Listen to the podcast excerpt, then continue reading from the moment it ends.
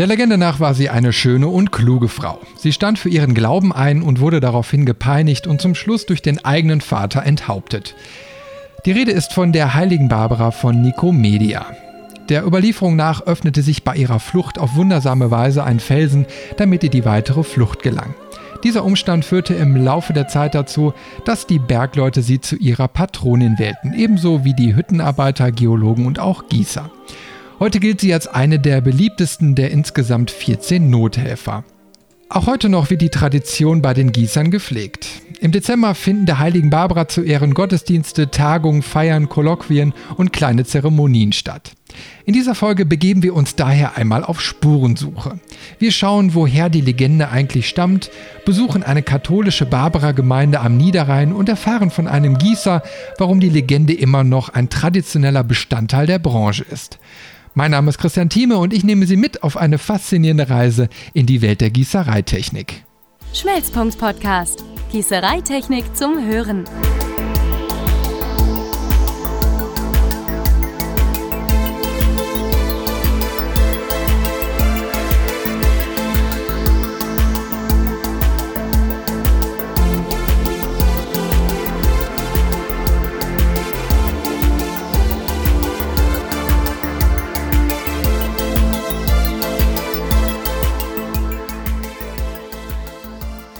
Barbara war einer alten Überlieferung nach die Tochter Dioskuros und lebte gegen Ende des dritten Jahrhunderts im kleinasiatischen Nikomedia, dem heutigen Izmit in der Türkei. Es gibt allerdings verschiedene Versionen der Legende mit unterschiedlichen Ortsangaben und einmal ist ihr Vater ein König, ein anderes Mal ein reicher Kaufmann. Aber beim Glauben geht es nicht um faktisch nachweisbare wissenschaftliche Zahlen, Daten und Fakten, es geht um die Geschichte und die Botschaft dahinter. Menschen suchen Kraft und Hoffnung in ihnen und das schon seit Jahrtausenden. Die Legende der Barbara von Nikomedia ist eine von vielen, aber eine, die bis heute Bestand hat und sich immer noch in den gelebten Traditionen der Bergleute und Gießer widerspiegelt. Aber wie lautet genau ihre Geschichte? Viele Erzählungen ranken sich um die Barbara. Da Dioskuros wegen der Schönheit Barbaras besorgt war, hielt er sie in einem Turm in Gewahrsam. Ihr sollte es an nichts fehlen und so ließ der Vater eine Badestube im Turm errichten und sie von den besten Lehrern unterrichten. Aber Barbara war neugierig und schaffte es, den christlichen Glauben kennenzulernen. Sie schrieb einen Brief an den berühmten Gelehrten Origenes in Alexandrien, in dem sie den Wunsch beschrieb, zur Erkenntnis des wahren Gottes zu gelangen, denn sie weigerte sich, die heidnischen Götzen aus Metall, Stein und Holz anzuerkennen.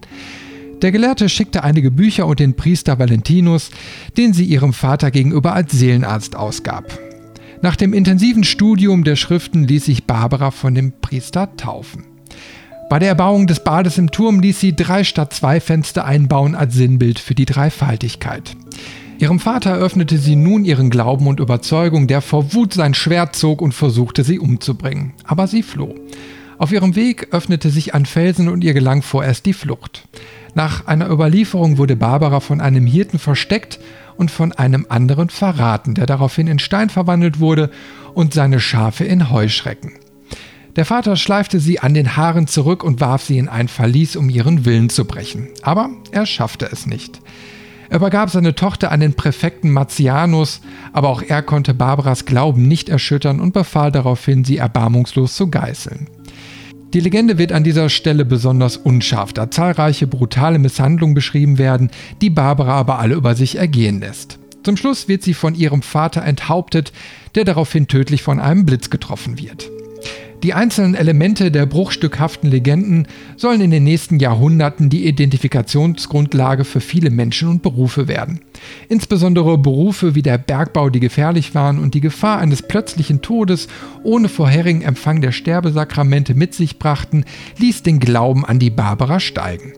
Die Legende ihrer christlichen Tugend und Standhaftigkeit wurde von Kleinasien nach Europa und von da aus in die ganze Welt getragen. Im Zuge der Liturgiereform des Zweiten Vatikanischen Konzils in den 1960ern wurde die heilige Barbara aus dem römischen Generalkalender gestrichen, da ihre Existenz historisch nicht gesichert sei. Wegen der großen Verehrung durch die Gläubigen im deutschsprachigen Raum wurde sie 1972 aber wieder in den Regionalkalender aufgenommen. Seit Anfang des neuen Jahrtausends wurde Barbara wieder in das Martylogium Romanum aufgenommen, was so viel bedeutet, dass sie wieder im offiziellen Verzeichnis aller Heiligen und Seligen der römisch-katholischen Kirche verewigt ist.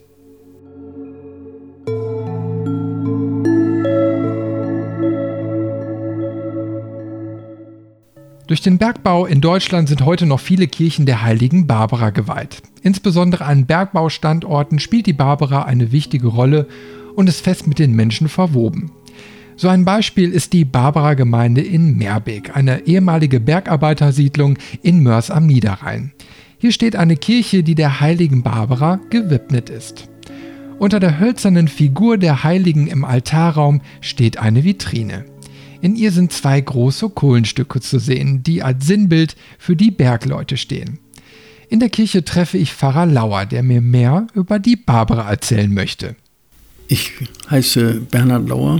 Ich bin Pfarrer in einer Gemeinde, die heißt St. Barbara. Und damit stehe ich in einer Tradition, einer Tradition, die für mich auch wichtig geworden ist. Was sind genau eigentlich Schutzheilige? Schutzheilige sind Heilige, denen wir anrufen, wenn es uns dreckig geht, wenn wir Angst haben. Und insofern gründen sie in den menschlichen Bedürfnissen. Schutzheilige rufen wir an in jeder Form. Florian für die Feuerwehr, Barbara für den Bergbau. Wissen Sie, wie die Schutzheiligen entstanden sind? Das kann man nicht so grundsätzlich fixieren.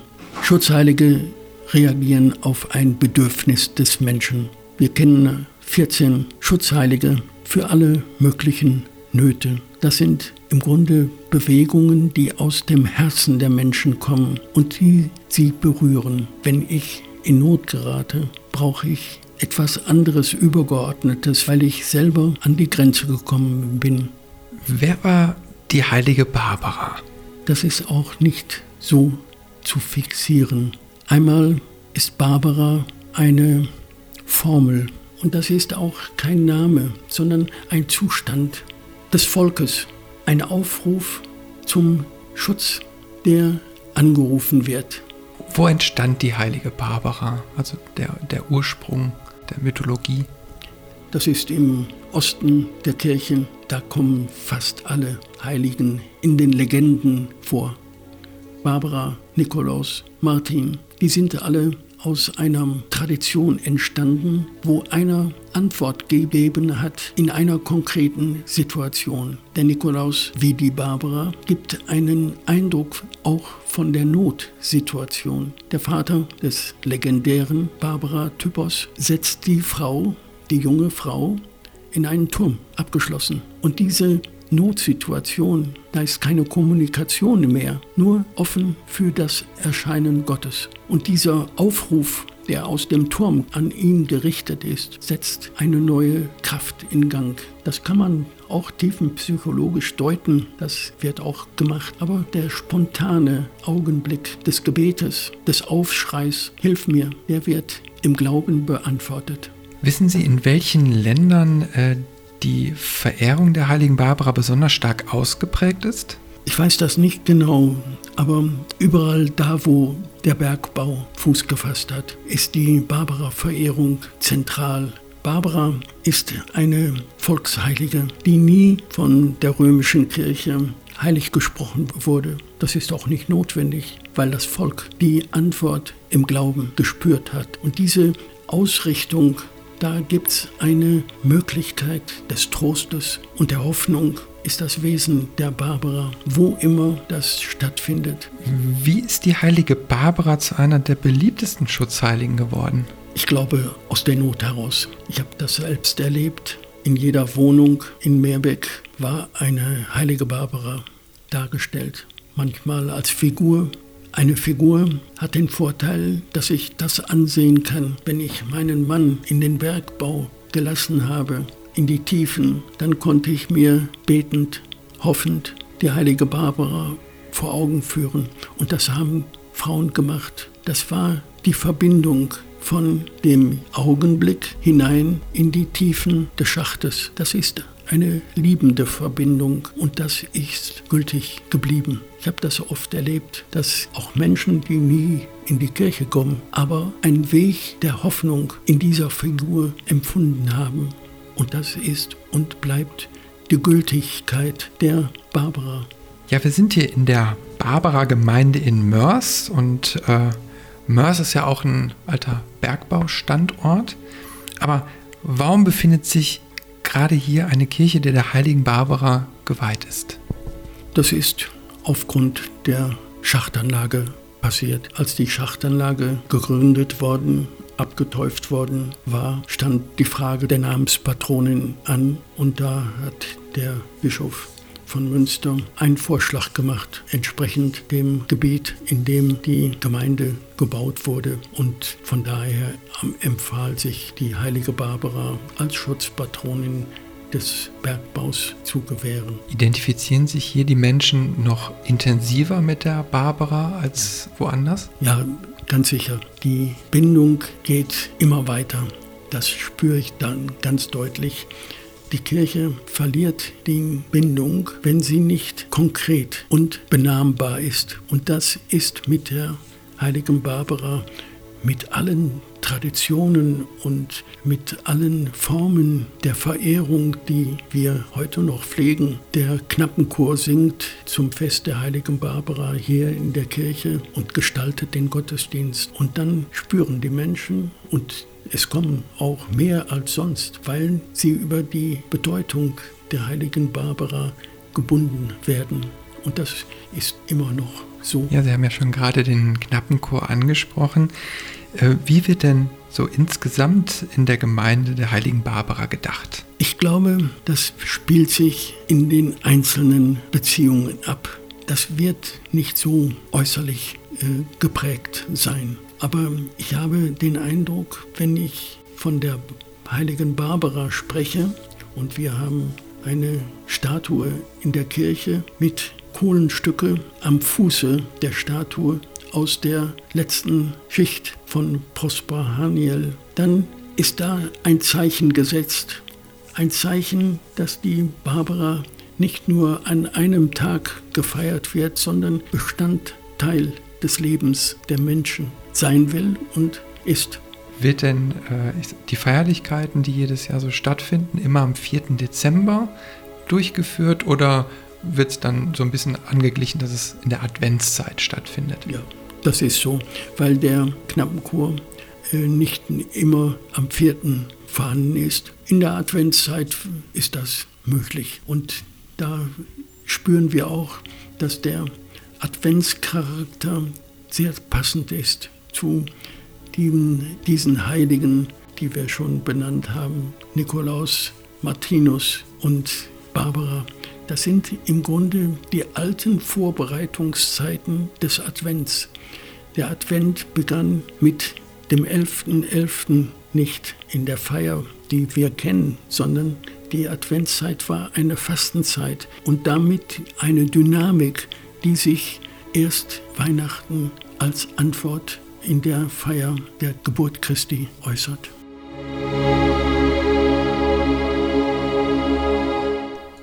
Auf dem Tisch vor Pfarrer Lauer liegen zwei große Brocken Salzkristalle.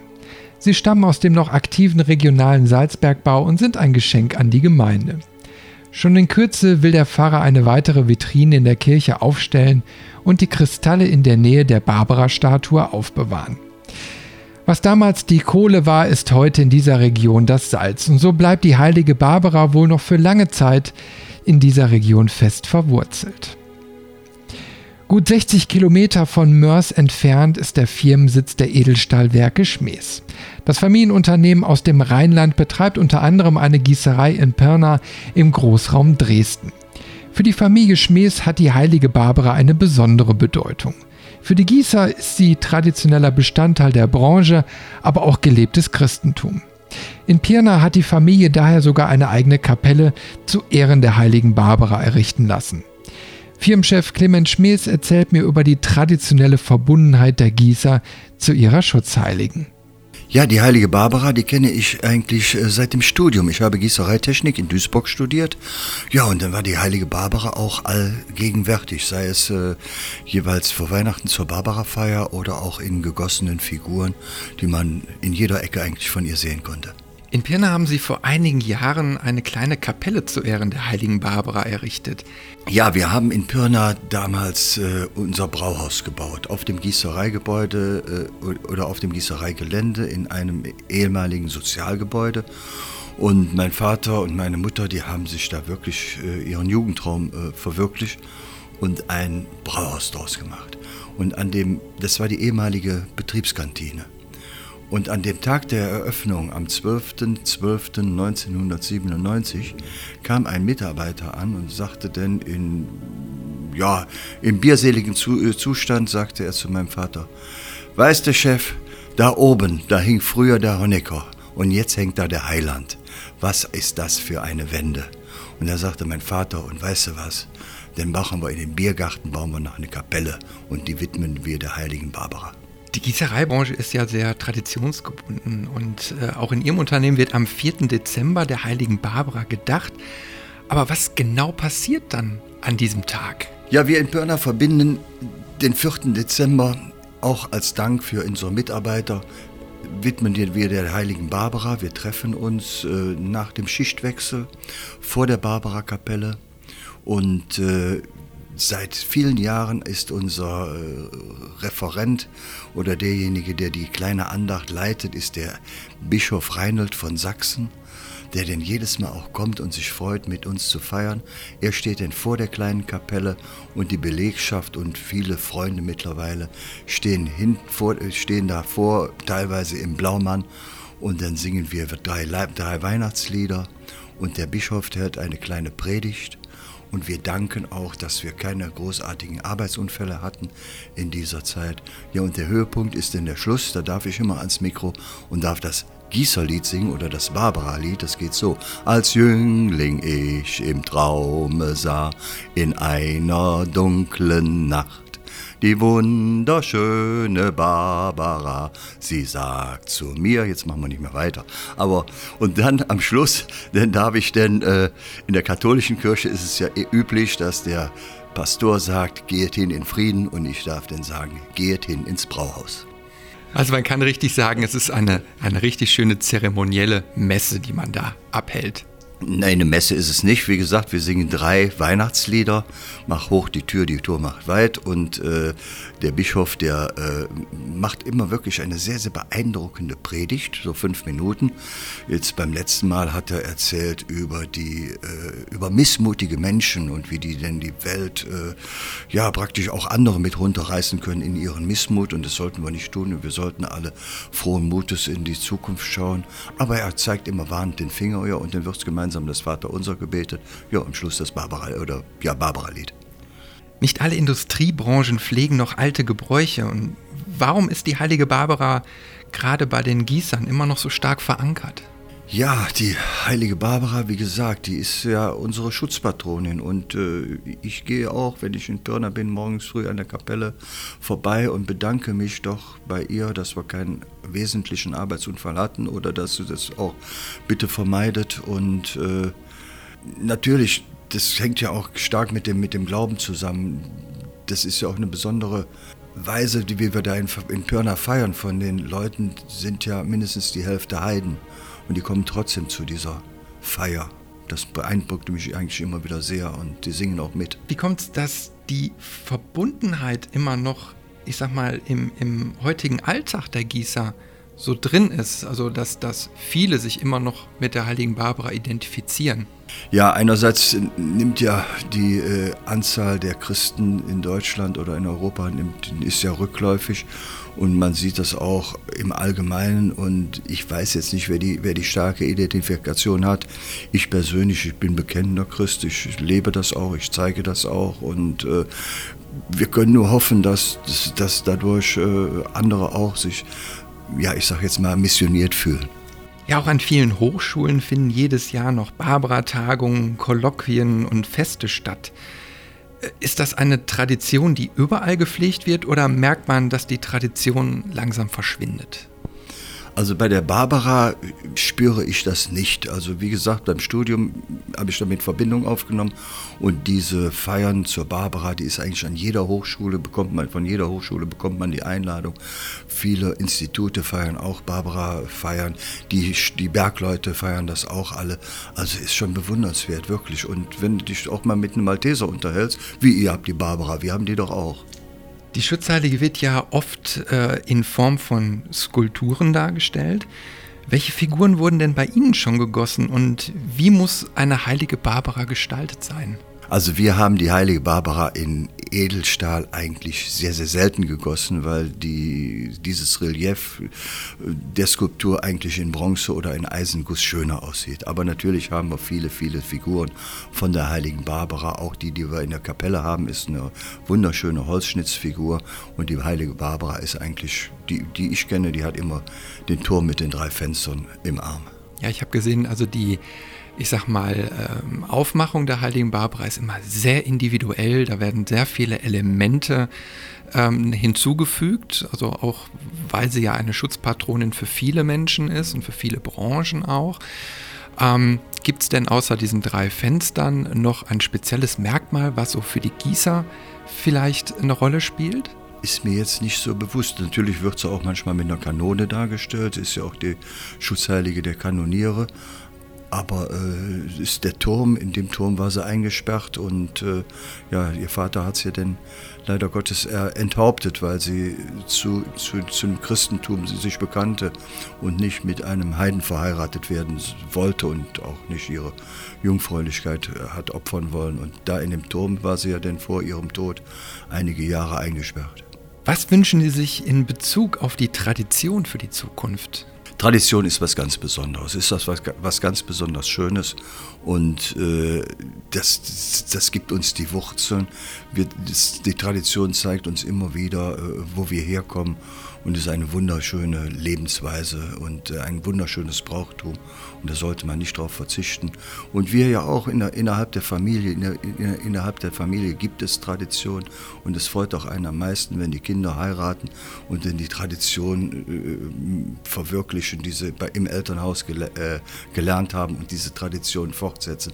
Das fängt Weihnachten an beim Weihnachtsessen. Die Kinder machen jetzt mittlerweile auch alle den gleichen Braten, den meine Frau immer gemacht hat.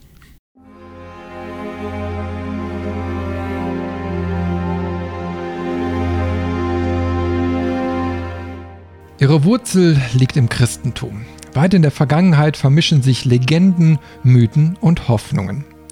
Im Falle der Barbara hat sich irgendwann vor vielen, vielen Jahrhunderten eine Geschichte weiterentwickelt und brachte den Menschen Hoffnung und Beistand in schlechten Zeiten.